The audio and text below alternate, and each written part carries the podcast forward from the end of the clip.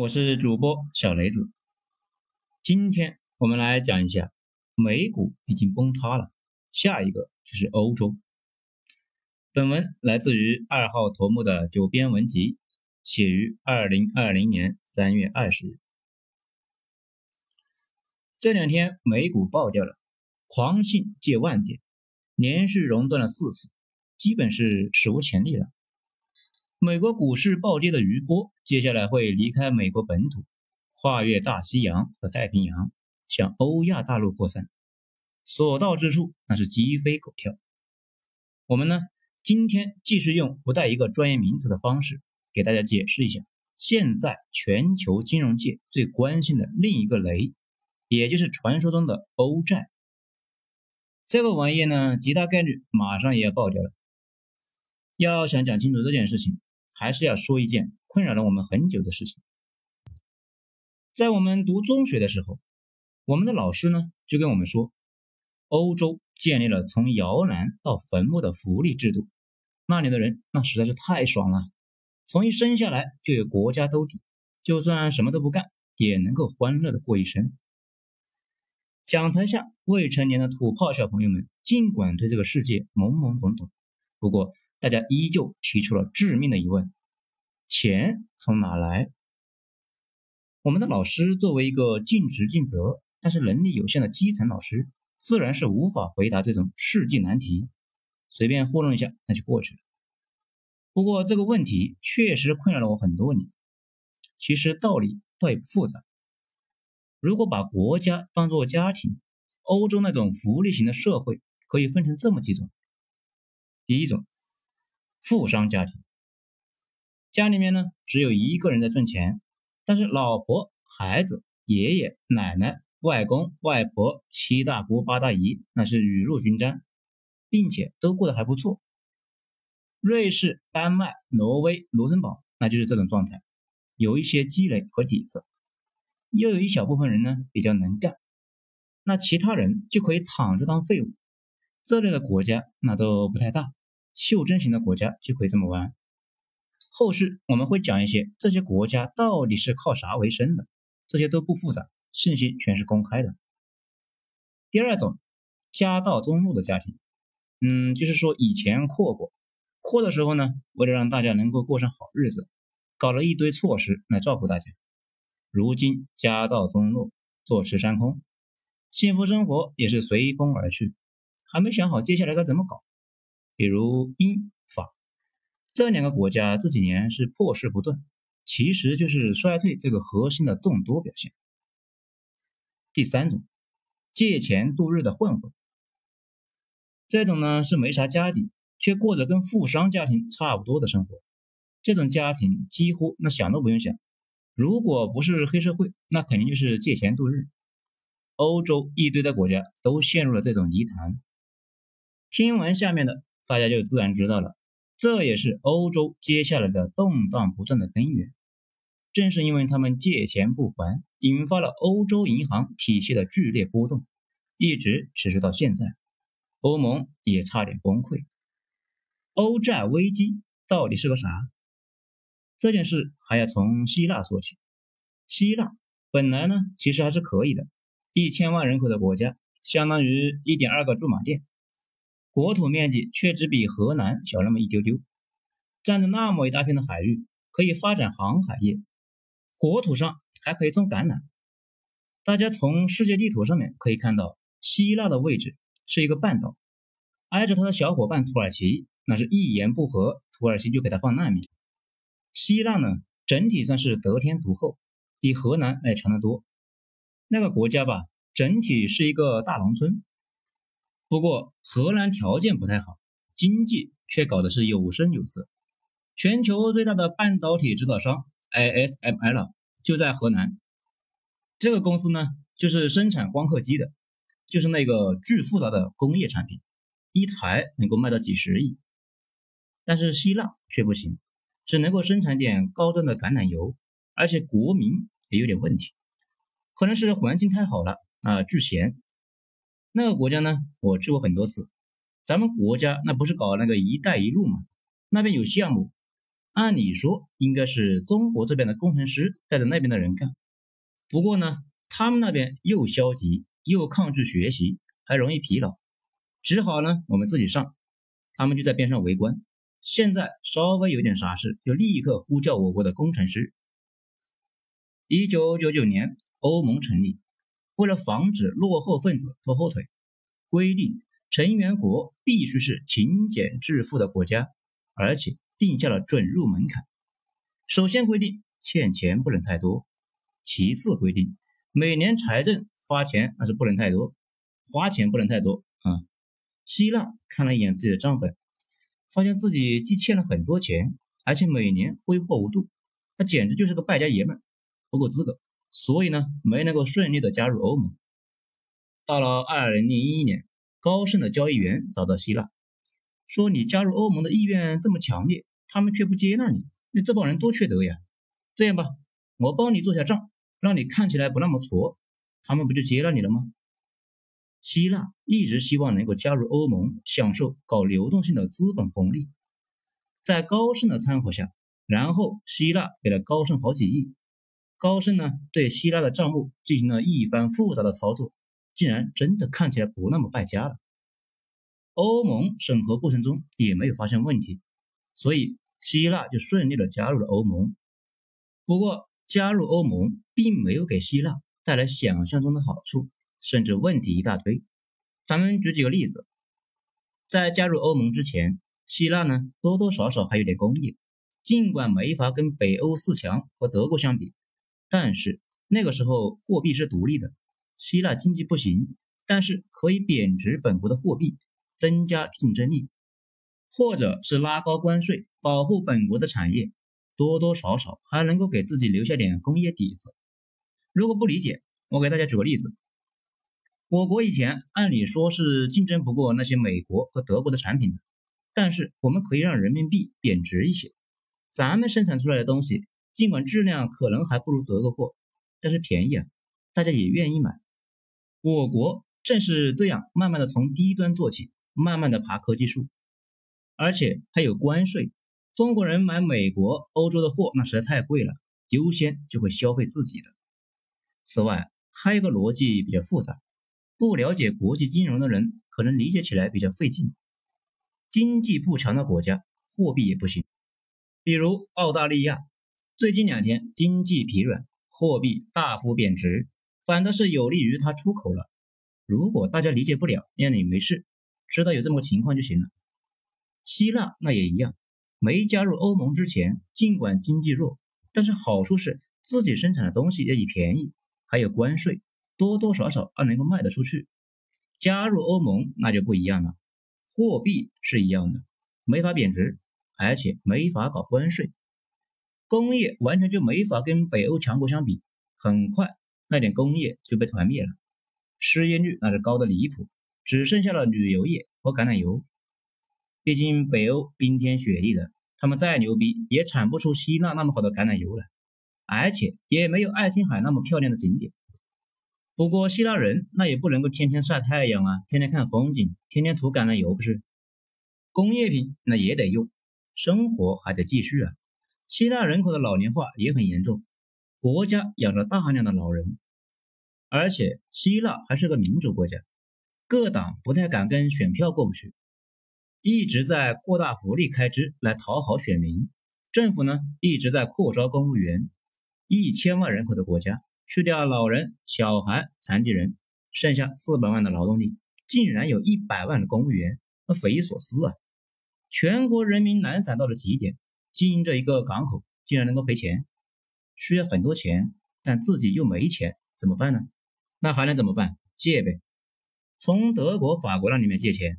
他们加入欧盟后占了个小便宜，欧盟的利率是按照德国水准来定的，非常低。希腊那就借贷借不停，然后买他们的产品，没钱了就是借新债还旧债，债务积累那是越来越严重。整体而言，希腊过上了寄生虫的生活，主要依赖北欧强国的贷款续命。但是进一步讲，德国也在搞经济殖民，吸血希腊，把希腊吸成了一副空壳。同理，德国这些年把波兰、意大利、西班牙、爱尔兰等国都吸成了空壳，还让这些国家过上了借钱度日的生活。更牛逼的是，这些国家老百姓基本上是浑然不知。原因呢，我们上面讲了，他们这种差距太大的国家用同一种货币，基本是不可避免的会发生这种结果。发达国家肯定是吸血落后国家，这样玩了十来年，在二零零九年终于扛不住了，而且大洋彼岸传来了一阵不祥的征兆，美国次贷危机了，并且向全世界扩散。美国次贷危机的事情我们之前有讲过，这里就不多讲。美国那边把穷人的房贷打包成理财产品，向全世界兜售，跟我们前几年的某些高收益的理财产品似的。好处是回报率高，毛病也很明显。你想赚点高利息，他却想要你的本金。欧洲各大银行都买了不少，甚至连冰岛都买了不少。问题是，冰岛是个什么国家呢？冰岛这个国家只有三十四万人，那还没我们县城大。全国近亲结婚太严重，以至于基因学家经常去冰岛做研究。而冰岛的中央银行负责人是一个纯种的诗人，日常的工作那就是写歪诗。他们的首席助理是一个专业的渔夫。这么个国家都在玩金融，可想而知欧洲当时是有多疯狂。意大利、希腊都没少买美国的垃圾啊，然后就一起掉进了坑里。政府呢？只好咬牙给银行打钱，让银行先挺过去再说。这部分钱一下子就引发了质变。过完年大选，希腊新上台的政党一看账本，我的个乖乖，吓了一跳，明白了，希腊濒临破产。为了防止破在自己手上，赶紧宣布前任政府欠了一屁股债，债务是 GDP 的百分之一百一十三，而且每年还有赤字。这什么意思呢？就是说，你一年能够赚十万块钱，你欠了一十一点三万，不但欠钱了，你每个月还月光族，不仅月光，每个月还继续刷信用卡欠钱，而且你管不住自己的小手，下个月还要欠，总之就是还不上了，让欧洲大佬们看着办。欧盟呢也还吃了一惊，突然发现原来这货竟然欠了这么多钱，还不上的节奏啊！而且深一步的研究。发现刚才那一惊，那还吃早了。不仅是希腊、南欧那几个货，那都在借钱度日啊。什么西班牙、葡萄牙、意大利、爱尔兰都欠了一屁股的债，债主基本都是德国和法国银行。德意志银行就是从那个时候开始，一直在倒闭的边缘徘徊。去年大裁员，差点就没扛过去。唯一高兴的是英国，在边上看笑话呢。因为他没借钱给希腊，他不止淡定，还在那里说风凉话。早说了，欧盟搞不成，你看看你们多不小心，别说我没警告你们，等等等等。这下希腊反倒是不着急了，着急的是德国和法国。那你想想啊，你借了几百万给一个没有偿还能力的小混混，谁该着急啊？法国和德国两国啊，累辛苦啊，怎么搞出这么个破事呢？而且外界都在质疑你们欧盟到底能不能行，是不是过不下去了，要散伙了吧？欧元要贬值了吧？不过这不是最大的问题，最大的问题是杠杆和金融衍生品。现在全世界几乎所有的问题都来源于这两个东西，万恶之源呢。杠杆就是借钱，举个例子大家就知道了，你要去买黄金，拿出一百万。黄金历史性的暴涨了百分之十，你才能够赚十万。但是，如果你从银行借了三千万，那也就是三十倍的杠杆啊，拿着这三千万去炒暴涨的黄金百分之十，你能够赚三百万。不过毛病那也很明显，黄金跌百分之三，那你的本金就没了。这也就是为什么阿基米德说：“给我一个杠杆，我能够撬动整个地球。”第二天。阿基米德赔了两个地球。欧洲那些银行也一样，他们的钱全是借的。希腊借钱消费，德国、法国的银行借钱放贷，而且整个欧洲几乎所有银行加了几十倍的杠杆，搞这些债务的金融衍生品。稍微有点风吹草动，希腊、意大利他们那几个破产都是小事，欧洲的那些大银行也得跟着破产。大家熟知的什么德国千年家族和各种新贵，财富都在银行里面存着呢，弄不好就被爆掉了，这可怎么办？这就是欧债危机。所以说，欧债危机不是希腊欠钱还不上，而是希腊还不上钱这件事情，差点引发了整个欧洲银行的体系的崩溃。希腊一丁点本身呢没那么大能量，但是它触发了欧盟的一个大危机，也就是他们极其复杂的衍生品的交易市场以及信心危机。不过今天我们就不讲那些银行的那些操作了，那太复杂。这个你可能就要说了啊，不对呀，希腊和德国没法一起生活，在一起就欠钱。中国各省为啥这么不平衡，却能够在一起生活呢？这就是各省上交了财政权的好处。举个例子，大家就知道了。比如希腊要是想让德国人给他修条铁路，啊，修条高铁，他就得欠德国几十亿。中国甘肃想找江苏给他修条铁路。可能欠了钱，中央就帮他给还上了，或者中央让其他省份摊一下，均摊一下。那美国也是这样，有十几个州每年靠拨款活着，其实就是从发达州向落后州转移支付。现在大家知道为什么内债不算债了吧？最后总是有办法解决的，实在不行就跟美国这两天干的事情似的，政府想救济一下基层人员，每个人发两千购物券。自然不需要找加州借钱，直接发国债，中央银行给大家印钱花，将来用税收还，全社会分摊一下，大家都没啥感觉。所以说，欧盟不是一个国家，欧盟更像一个行会，互相做买卖可以，但是互相买单绝对不行。货币统一了，财政却没有统一，欧盟内部的问题基本全是这个问题的衍生品。危机出来之后，处理的过程我们就不准备细讲了，那龌龊不断。整体就是欧盟说：“希腊，你这个坏蛋，为啥欠这么多钱？”希腊说：“我为啥欠这么多钱？你心里没点逼数？”欧盟说：“你能不能行？今后能不能少借钱？”希腊说：“我得跟老百姓商量。”欧盟说：“救你不是不行。”但是要拿你的小岛、码头、港口、橄榄油抵债。希腊说：“滚，不接受，我们要公投脱欧。”欧盟说：“那你先把钱还了。”希腊说：“这个，这个能不能条件不那么苛刻？条件不那么苛刻，我们就接受，并且不脱欧。”欧盟说：“看你这么诚心诚意，那就打个九九折吧。不过你得加大规模加税，辞退公务员。”上调退休年龄，省吃俭用，尽快还钱。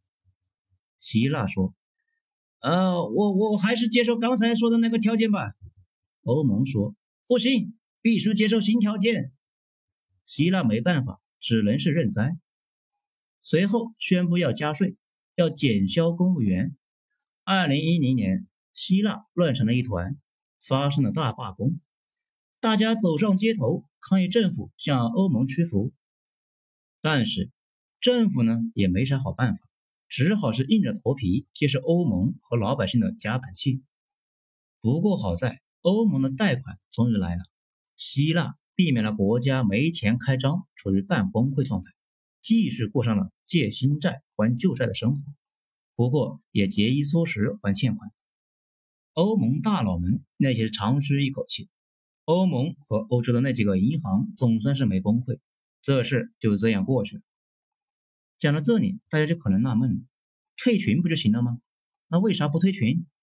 一方面，现在民选政府没那个魄力，也没那个必要承担这么大的风险。万一退欧后过得更不好了，那就没法交代了。现在的倒霉都是前任造成的，退休后倒霉那可是现任的责任，没人会承担这个风险。讲到这里，大家也都看出来了。欧债危机其实并没有得到彻底的解决，而且也解决不了，只能是通过贷款来往后推。最好的办法就是跟中国似的，欧盟各国都变成省，发达地区补贴穷地区，大家一起支付。但是欧盟远远做不到，他甚至做不到意大利疫情爆发协调其他国家去救意大利，我们国家却可以协调各省人力一起去救武汉。其实，欧盟的目标是中国这样统一的市场、统一的财政的国家，但是远远还达不到。欧债危机之后，希腊和其他国家走上了不同的道路。他终于意识到，欧盟不待见他，他在欧盟的眼里就是个累赘。欧盟当初后悔没把账查清楚，不小心把他给放了进来。但是在遥远的东方某大国却非常的看好他，因为他正好处于“一带一路”的关键节点。随后跟大国展开合作，比如希腊最大的港口比雷埃夫斯港，当年亏损七百万欧元。二零一零年，中远中标了三十五年的经营权，中远购入了百分之七十的股份。现在被打造成地中海第一枢纽港，已经算是中资港口了，而且也实现了盈。前几天看一个美国股评的节目，里边德银的分析师说，现在最要紧的是防止欧洲出事后中资抄底欧洲，就像中资当初抄底了希腊一样的。是的，全世界都觉得欧洲马上就要出事了，而且希腊跟中国合作。一直在搞二十五万欧元的移民项目，大家可能也看到了，最近几年不赤字了。二零一八年说是终于不用救济了。不过希腊好那么一丢丢，不代表欧洲整体全好起来了。欧盟是系统性的问题，比如意大利，二零一九年意大利债务占 GDP 的比例为百分之一百三十六点二，二零二零年。增加至百分之一百三十六点八。我们刚才说了，希腊才百分之一百一十三就爆了，意大利现在比希腊那是高得多啊，风险已经接近了临界点，就差临门一脚了。意大利有五个希腊那么大，无论是人口还是经济规模，欧盟排名第三。问题是不止一个意大利，还有旁边的西班牙，它也是问题重重。现在也被疫情折磨得痛不欲生，不断的追加防疫经费。这些国家现在都在破产的边缘，这是疫情期间大规模的增加财政开支，就跟当初希腊引爆危机前的情形一模一样。所以吧，欧洲已经到了危机的边缘，就跟美国似的，上一次的金融危机没解决问题，这一次重新来，还带着双倍惊喜。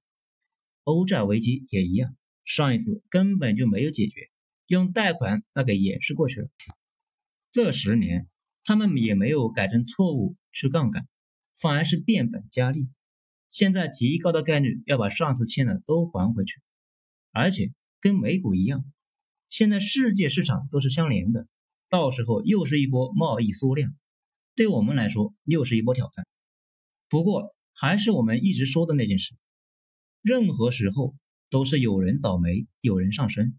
大环境越是不太好，越出强人。所以吧，加油就是了，奥利给！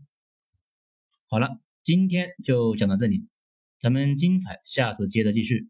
我是主播小雷子，谢谢大家的收听。